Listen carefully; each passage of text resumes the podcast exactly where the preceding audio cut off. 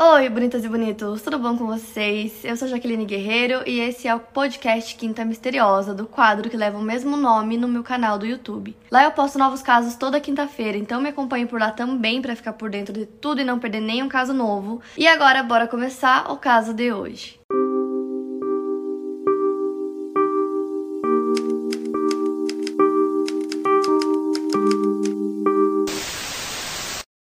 Bernardo nasceu no dia 27 de agosto de 1964 em Toronto, no Canadá. Ele era o terceiro filho de Kenneth e Marilyn e ele nasceu numa família muito rica e bem-sucedida. O avô dele tinha uma empresa de mármore e pisos e era muito bem-sucedida. Porém, o pai dele não quis trabalhar com o avô dele nessa empresa, ele era contador. Já a mãe dele, a Marilyn, também nasceu numa família bem rica.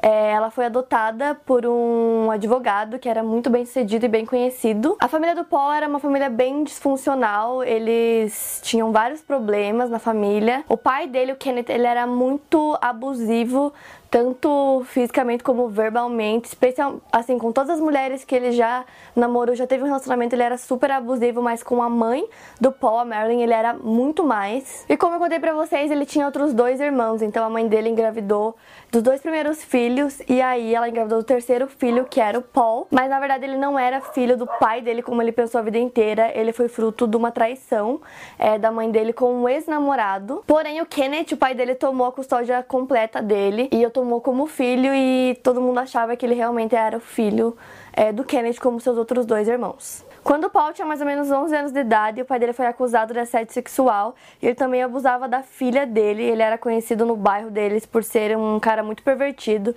É, as pessoas já haviam pego ele várias vezes escondido em arbustos, espionando a janela das pessoas. No geral, ele era uma pessoa bem ruim mesmo e a Marilyn foi uma das pessoas que mais sentiu isso. E como eu disse, ele era muito abusivo, mas especialmente com a Marilyn ele era mais. Então ela acabou entrando numa depressão muito, muito grande a ponto dela simplesmente é, morar no porão da casa deles porque ela não aguentava mais ficar lá na casa, ela não conseguia. E apesar de tudo isso, parecia que isso não tinha afetado muito Paul. Durante a sua infância e adolescência, ele era uma criança muito feliz, muito bem educada, todo mundo adorava ele. E na escola ele era super popular, né, pela sua aparência, ele teve várias namoradas. Eles têm muitos empregos de meio período que eles fazem principalmente no verão. E ele trabalhou em vários desses empregos, então assim, todo mundo achava que não tinha acontecido nada na infância dele porque ele era muito feliz, muito de boa. Mas tudo isso mudou quando ele tinha 16 anos e a mãe dele resolveu contar que o Kenneth não era seu pai verdadeiro. Ela até mostrou para ele uma foto do, do verdadeiro pai dele, que era um ex-namorado dela, e ele pirou, ele ficou muito bravo. Ele já tinha muito ressentimento do pai por todas as coisas que ele fazia e por ele ser muito abusivo com todo mundo, principalmente com a mãe. Só que agora a raiva dele se virou completamente para a mãe dele. Ele xingava muito ela, eles brigavam muito e a partir daí ele mudou bastante. Aí ele foi para faculdade e lá ele teve várias namoradas, porém nenhum desses namoros durou muito tempo, porque todas elas acabavam terminando com ele, porque diziam que ele era muito abusivo, então esses relacionamentos não duravam nada. Ele tinha um temperamento muito ruim, ele gostava de humilhar as mulheres, humilhar as namoradas dele. E nessa época também ele começou a descobrir algumas fantasias sexuais bem obscuras que ele tinha. Depois de se formar, ele começou a trabalhar como contador júnior em uma pequena empresa. E nessa época ele acabou estuprando uma mulher de 21 anos na frente da casa dos pais dela e esse foi o primeiro crime que ele cometeu. E alguns meses depois disso ele acabou estuprando outras três mulheres.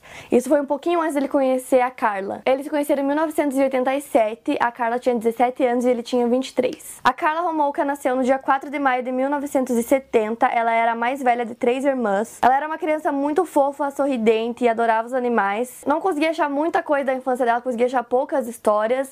E uma delas é que ela amarrou um hamster numa. Eu não entendi se foi num sapato ou numa almofada, mas ela amarrou ele em alguma dessas duas coisas e jogou de cima de um prédio para ver o que ia acontecer. E aí Obviamente o hamster morreu e foi enterrado. E alguns dias depois ela desenterrou o hamster para ver como que ele ficava em estado de decomposição. É normal criança fazer algumas coisas meio esquisitas, algumas coisas meio bizarras, porque elas não entendem muita coisa, não pensam muito antes de fazer. Porém, para mim, o fato dela ter desenterrado o hamster para ver como ele tava é no mínimo um pouco bizarro, um pouco esquisito, e eu acho que aí ela já devia ter algumas tendências que só foram se mostrar bem depois. Apesar desse fato esquisito, como eu disse, ela era uma criança muito fofa, muito sorridente, ela era muito feminina, ela adorava se arrumar, adorava usar saia, vestido, roupas coloridas, até que na sua adolescência isso começou a mudar um pouco, ela começou a usar só roupa preta, ela pintava as unhas de preto, usava maquiagem escura, e nessa época ela começou a ficar muito obcecada por suicídio e por morte, e também começou a descobrir algumas alguns desejos sexuais meio obscuros que ela tinha também. No dia que ela e o Paul se conheceram, eles estavam em uma convenção que estava acontecendo, tipo, num restaurante, alguma coisa assim. E aí ela estava sentada na mesa com algumas amigas, até que o Paul se aproximou com os amigos dele e sentaram na mesa junto. Foi nesse dia que eles se conheceram. No mesmo dia que eles se conheceram, eles já ficaram juntos e descobriram que eles tinham muitas coisas em comum, inclusive os desejos sexuais, masoquistas, obscuros, vou usar essa palavra, é, que eles tinham em comum. Ele dizia que ele era o rei e ela era sua escrava e ela super aceitava isso. E como eu tinha dito, ele era muito abusivo em todos os relacionamentos dele. Com a Carla não foi diferente. A maior diferença dessa vez é que ela encorajava ele a ser pior cada vez. Não consigo entender como nem porquê, mas ela encorajava ele, então para ele era perfeito. Um pouco depois eles começaram a namorar, ele também acabou perguntando para ela é, se estaria tudo bem por ela ele ser um estuprador. E ela disse que sim, inclusive encorajou ele a ser, o que eu não consigo entender que mundo, sabe? não dá, não entra na minha cabeça. Enfim, ela aceitou e ainda encorajou ele a ser. Então o relacionamento deles aconteceu tudo muito rápido, muito intensamente, e depois de dois meses namorando, ele pediu ela em casamento. E agora, com a permissão da noiva, ele continuou abusando e estuprando várias mulheres. Ou seja, ele já estava abusando algumas mulheres, estuprando algumas mulheres, mas depois da permissão dela, isso começou a piorar, ele começou a fazer muito mais. E a polícia e a mídia começaram a noticiar que tinha um estuprador à solta e eles chamavam ele de o estuprador de Scar Borough, é o nome da cidade que eles moravam, não sei pronunciar. Mas enfim, é, eles não sabiam como essa pessoa parecia, eles não tinham nenhum retrato falado, então eles só sabiam que tinha um estuprador à solta. E aí, antes do Natal de 1987, uma das suas vítimas fez uma denúncia e fez um retrato falado que parecia exatamente como o Paul, era idêntico a ele. Então, imediatamente, conhecidos e amigos notaram a semelhança e começaram a ligar para a polícia dizendo que conheciam alguém muito parecido com aquele retrato falado. Eles até chegaram a interrogar o Paul e fazer algumas perguntas, mas ele como qualquer outro serial killer, tinha aquele charme, aquele jeito de falar que você olha pra pessoa e fala: Não, não é, jamais poderia ser ele. Fora que pela aparência dele, o jeito dele tal, por estar noivo, essas coisas, ele conseguiu facilmente se safar. A polícia falou: Não, é impossível ser esse cara. Apesar disso, eles pegaram a amostra de saliva e de sangue dele, junto com mais de 230 outras pessoas que poderiam ser o estuprador só que eles nunca nem usaram, nem pesquisaram e não serviu para nada. Então o Paul, a Carla e a família da Carla resolveram se mudar para uma cidade vizinha. E toda a família da Carla amava o Paul, principalmente a sua irmã mais nova, a Temi, ela tinha uns 15 anos na época. Então eles moravam todos juntos na mesma casa, nessa nova cidade, todo mundo amava ele. E aí o Paul começou a ter essa ideia que ele queria, porque queria tirar a virgindade da Temi. A Temi tinha 15 anos, a irmã mais nova da Carla.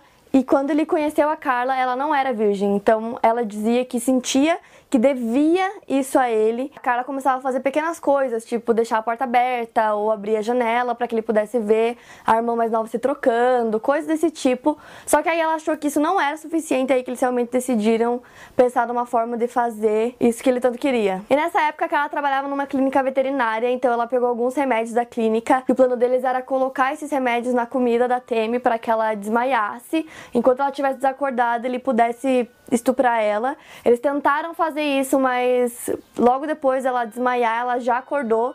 Então, de primeira não deu certo. Nesse mesmo ano, alguns meses depois, era dezembro, eles decidiram tentar mais uma vez. E aí, nesse dia, estava acontecendo um jantar em família na casa deles, então tava todo mundo lá. O Paul tinha uma câmera, então ele filmava todo mundo no jantar, fazia brincadeiras, enfim. E aí, depois do jantar, todo mundo foi dormir e os dois conseguiram convencer a Temi de ficar acordada com eles para ver um filme. Então, durante o filme, eles começaram a dar algumas bebidas para ela e nessas bebidas tinha é, novamente os remédios, as drogas que a irmã dela colocou. Então, imediatamente ela desmaiou. Então, com a Temi desmaiado, Paulo ligou a câmera, a mesma câmera que ele usou para fazer imagens do jantar em família e filmou tudo. Ele estuprou ela e enquanto ele fazia isso, ele ficava encorajando a Carla a participar também. O que ela fez, porque tudo que ele pedia ela fazia, então eles filmaram tudo isso. E aí, quando eles terminaram, é, a Temi acordou e ela tava passando muito mal. Ela começou a vomitar muito e a engasgar com o próprio vômito dela. Então, eles ligaram pra uma ambulância.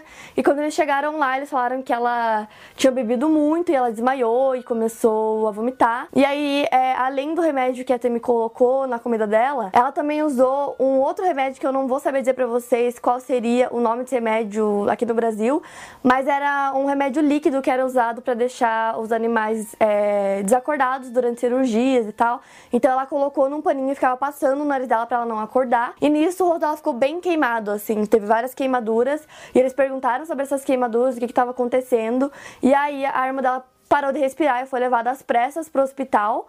Só que já era tarde demais, eles não conseguiram ressuscitar ela, não tinha mais o que fazer e ela morreu nesse dia. Ninguém desconfiou que alguém tinha feito alguma coisa com ela, todo mundo achou esquisito a queimadura, mas no hospital eles deram a causa da morte como acidental. Então, essa foi a causa da morte e a Temi ficou de boa, ela não teve ressentimento nenhum. Depois disso, ela e o Paul decidiram que eles tinham que ter uma casa só para eles, então eles saíram da casa dos pais dela e foram morar sozinhos os dois. Isso foi mais ou menos um mês depois que a irmã dela faleceu e aí eles foram morar em outra cidade, que era algumas horas da cidade que eles estavam morando. E os dois tinham essa mania muito esquisita de sempre ficar filmando as coisas, então eles começaram a fazer vídeos caseiros dos dois fazendo sexo.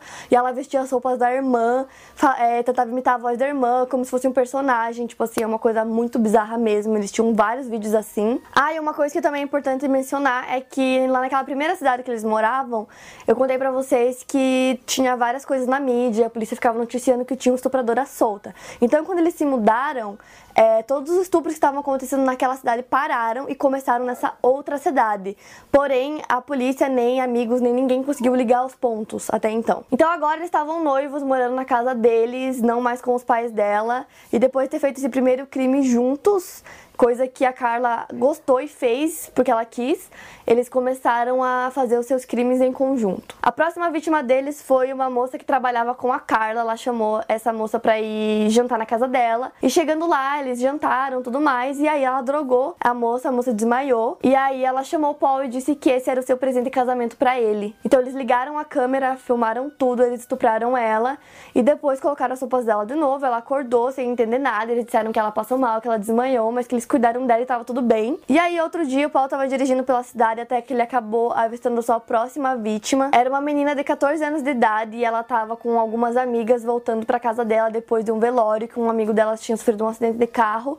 Então, era mais ou menos duas horas da manhã, ela tava indo pra casa dela. Então, chegando lá, as amigas se despediram dela e na hora que ela foi entrar na casa, é, todas as portas estavam trancadas. Eu acho que os pais esqueceram de deixar aberto para ela entrar e também porque era bem tarde, então ela foi num orelhão mais próximo que ela encontrou e ligou para as amigas dela dizendo que a porta estava trancada, que ela não conseguia entrar, pedindo para dormir na casa de alguma delas e elas não deixaram. É, eu não sei até que ponto é, essa história é verídica nessa parte, porque eu acho muito esquisito as amigas não terem deixado ela ir dormir na casa delas. Enfim, é, conta a história que ela ficou algum tempo no telefone e ela não conseguiu ir dormir na casa das amigas, então ela resolveu voltar para casa dela.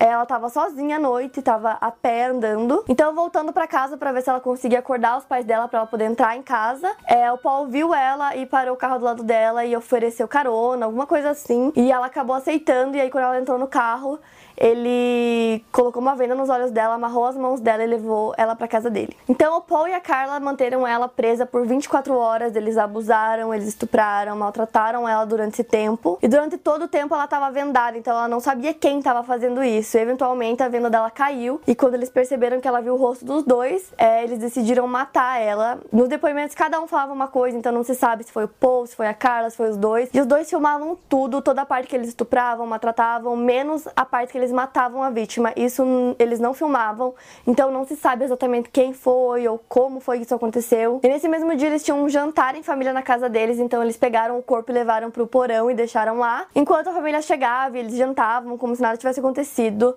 Essas coisas, assim, a história toda é bizarra, mas essas partes eu fico pensando como que pode ter pessoas soltas por aí que fazem isso. E assim, é como se nada tivesse acontecido, entendeu? Tipo, continuo vivendo minha vida. Então, depois que a família foi embora, eles voltaram lá no porão, pegaram o corpo, desmembraram o corpo inteirinho e colocaram em blocos de cimento. E depois eles pegaram esses blocos e jogaram num lago que tinha perto da casa deles. E aí, alguns dias depois, no dia 29 de junho de 1991, eles se casaram. O casamento deles foi bem grande, foi muita ostentação, bem extravagante mesmo. E no mesmo dia do casamento deles, um pescador encontrou os blocos de cimento com o corpo dentro. E aí, beleza, eles casaram, passou alguns dias e aí a Carla decidiu chamar a menina que trabalhava com ela de novo para ir jantar com eles na casa deles. E eles fizeram tudo aquilo novamente, só que dessa vez é, a dose que ela deu de remédio para ela foi um pouco mais alta e ela também parou de respirar. E aí eles conseguiram ressuscitar ela, então ela acordou do nada, não sabia o que estava acontecendo e eles falaram que ela passou mal, desmaiou e que eles salvaram a vida dela. E aí no dia 16 de abril eles decidiram que eles queriam ir atrás da próxima vítima, então eles foram para um estacionamento de carro. Chegando lá eles ficaram esperando até que a vítima aparecesse. E aí uma adolescente de 15 anos chamada Kristen estava voltando para casa da escola e nisso eles avistaram ela e a Carla chamou a atenção dela, pediu ajuda, tava com o mapa na mão dizendo que eles estavam perdidos, que eles queriam chegar em tal lugar. E nisso, quando a menina se aproximou, eles colocaram ela pra dentro do carro e saíram dali. Nisso era de dia, então várias pessoas viram eles fazendo isso. Poucas horas depois, os pais dela já noticiaram a polícia do sumiço, porque eles sabiam que a filha já devia estar em casa fazia um tempo. E aí, várias pessoas que viram isso acontecer ligaram pra polícia para tentar ajudar, só que na verdade eles mais atrapalharam do que ajudaram.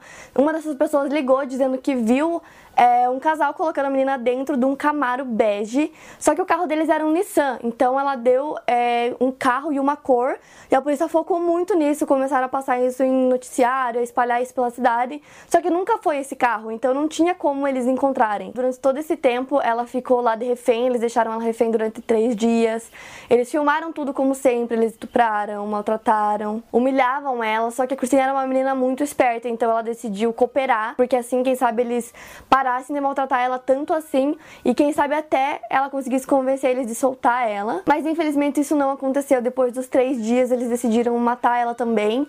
E mais uma vez não se sabe como foi que eles mataram.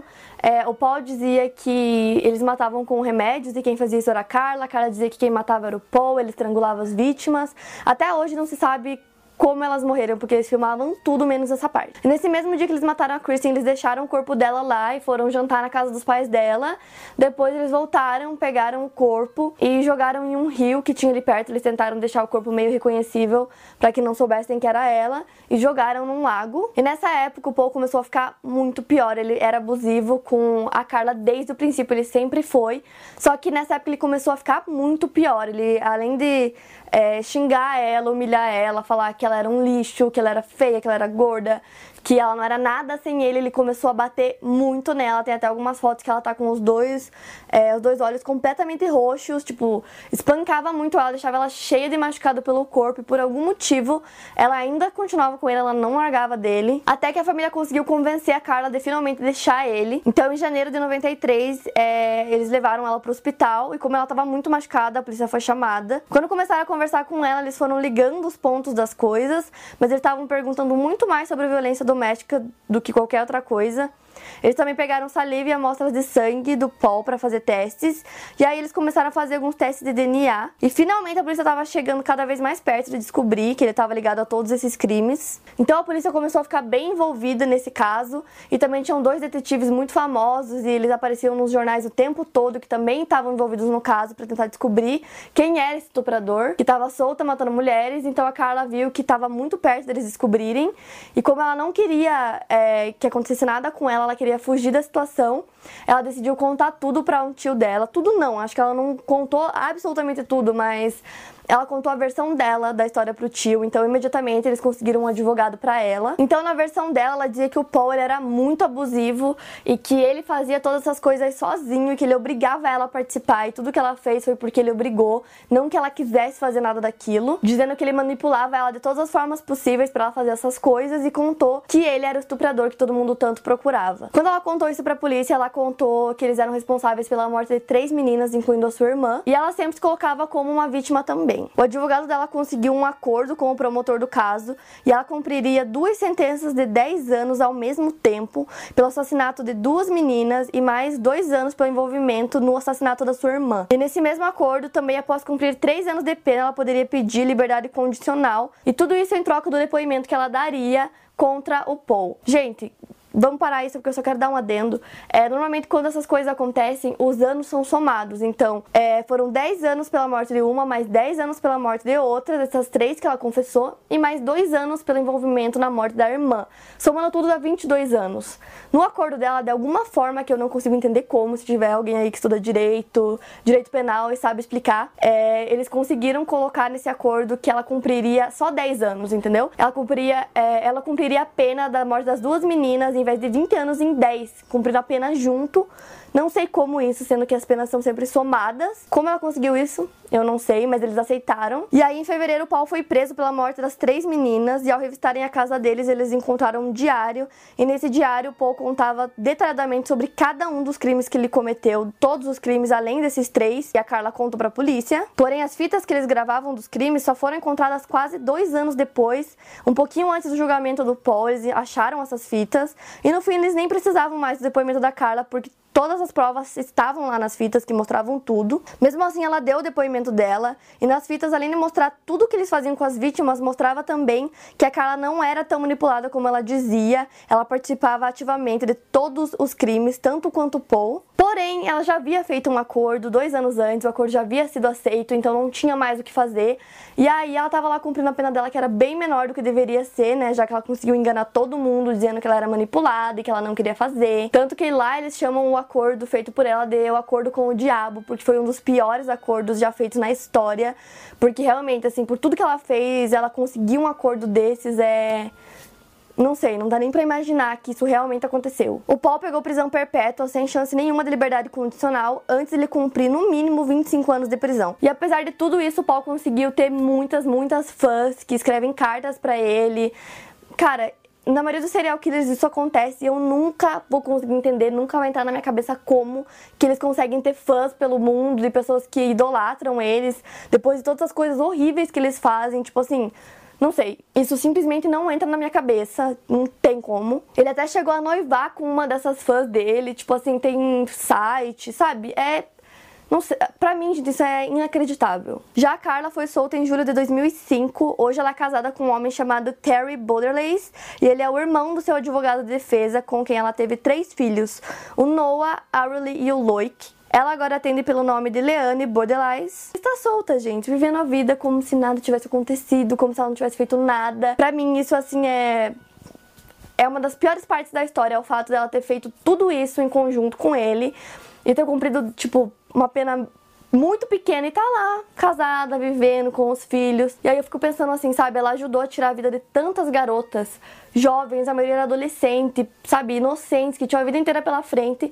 E ela tá lá, solta, casada, com os filhos, vivendo como se ela não tivesse feito nada. E a propósito, eles são conhecidos como serial killers Barbie Kane porque eles vieram de famílias muito ricas, os dois tinham aparências muito bonitas, pareciam ter uma vida perfeita, e no fim eles cometeram todos esses crimes horríveis que ninguém nem imaginava. Para mais casos, siga meu podcast aqui no Spotify, lembrando que os casos novos saem primeiro lá no meu canal do YouTube toda quinta-feira. Obrigada por ouvir, até o próximo caso.